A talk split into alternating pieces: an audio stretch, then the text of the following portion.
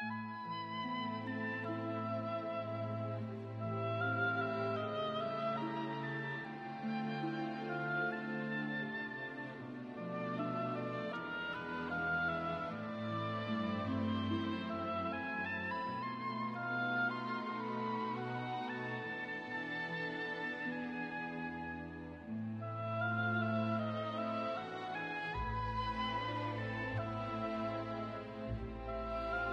在日本推理大师松本清张的名作中，《杀气》是被改编成影视作品次数较多的一部小说。一部文学作品能够被多次改编，基本就等于认可了作品本身的伟大，或者说，至少在内涵上，具有值得被反复挖掘和体现的现实意义。在众多改编版本里，1974年的电影版《杀气》，应当是质量和评价最高的一个。曾被誉为日本影坛的金字塔之作。本片由野村芳太郎、桥本忍和山田洋次联合编剧，并由野村芳太郎执导。担任本片主演的是日本少有的走向国际的男星丹波哲朗。而在配角中还能找到渥美清和励志重这样的角色客串。另外值得一提的是，本片的主题音乐《宿命》出自文学巨匠。芥川龙之介的儿子，作曲家芥川野村智之手，这样的阵容可谓是名家云集。杀气的主线是新晋崛起的作曲家和贺英良为了掩盖自己的过去而残忍地杀害养父三木坚一。影片片长一百四十三分钟，叙事节奏比较缓慢，特别是前半段的案件侦破过程。可能现在的部分观众会觉得冗长啰嗦，不过这应和了松本清张的理念。他认为推理小说运用的推理逐次拨开疑云迷雾，去疑解惑，对侦破犯罪案件过程的重视甚于结果，借助情节悬念丛生，会很自然地融入读者的想象空间。本片中，金熙和吉村两位警官的侦破过程。便贯彻了这一点。从秋田县到石川县，再到岛根县和大阪府，跟随着他们寻访了大半个本州岛，案情才得以抽丝剥茧般水落石出。当然，对于喜爱日本文化的观众来说，当看到因为口音问题而造成的破案歧途时，也会觉得有滋有味。龟田和龟松一字之差，却让警察们谬以千里。如果把杀气仅仅当做犯罪悬疑片来看，那就错了。就好比把原著小说仅当做推理小说去看一样。单纯从破案角度看，杀气其实并没有那么多精巧玄妙。松本清张在日本推理小说界的地位之所以崇高，是因为他通过正视现实、深究造成犯罪的社会原因，在利益、人物、意境设置等方面着意变革。加快推理小说写作转型，使推理小说这个原本浮夸、通俗、带有浓厚营戏性质的文类，变得浑厚严肃。日本文坛的清章革命，彻底改造了日本推理小说，为后世的推理小说开拓了更广阔的空间。可以说，推理小说只是松本清张的工具，他强调对作案动机的分析，不但剖析犯人的内心。尤其善于挖掘犯罪社会的原因，或者说他的推理是为了探究犯罪的动机，而抚陈犯罪动机又是为了彰显社会正义。因而，看松本清张的小说或者改编电影，更值得一看的是他对人性和社会的深刻反省。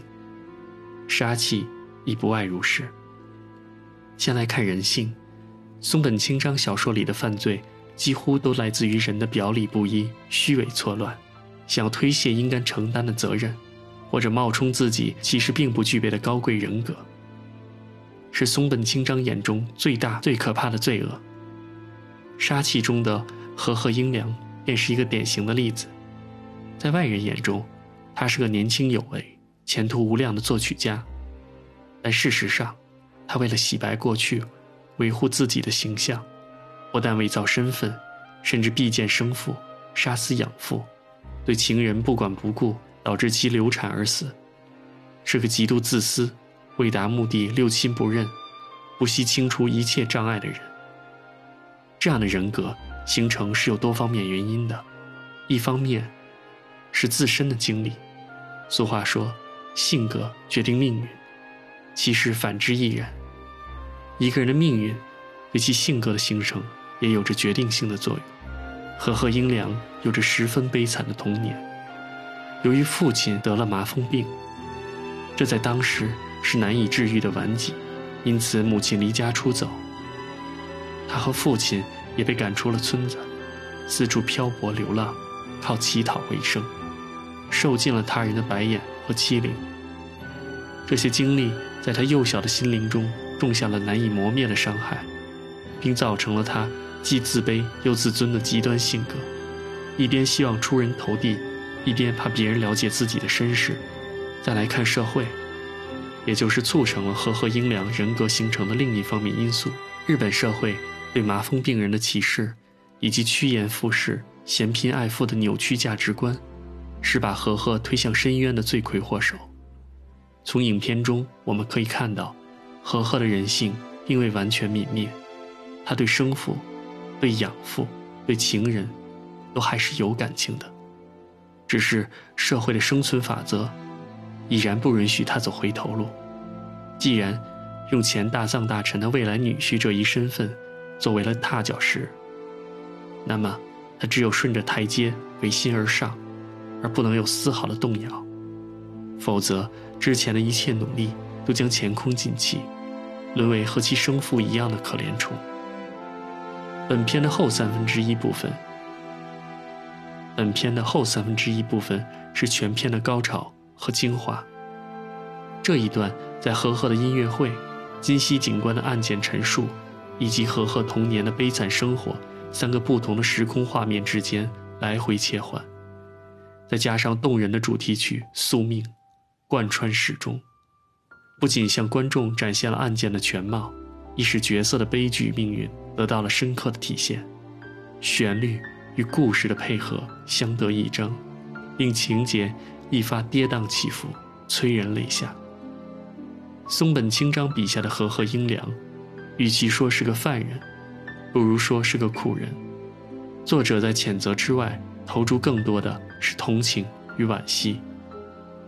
于是，我们才能在高潮段落看到和贺英良在他的作品中倾注的丰富情感。有对命运不公的愤怒和控诉，有对亲人受难的哀痛和悼念，还有对内心矛盾的挣扎和绝望。在何贺的眼中，音乐是他倾诉真实情感的唯一途径。只有在音乐里，他才能与至亲的生父和养父见面，并忏悔自己的冷酷与绝情。待到一曲终了，何贺仿佛耗尽了全身力气，伴随着观众。如潮声的掌声，是他那百感交集的面容。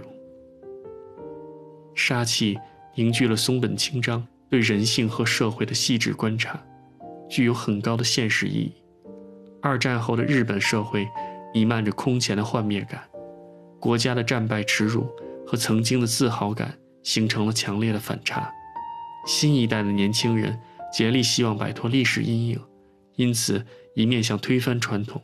出人头地，一面又怯于正视过去，以至于不惜用各种手段抹杀历史、粉饰自己。和贺英良就是当时日本社会年轻一代的缩影，而“杀气”这个名字正是作家对此的隐喻。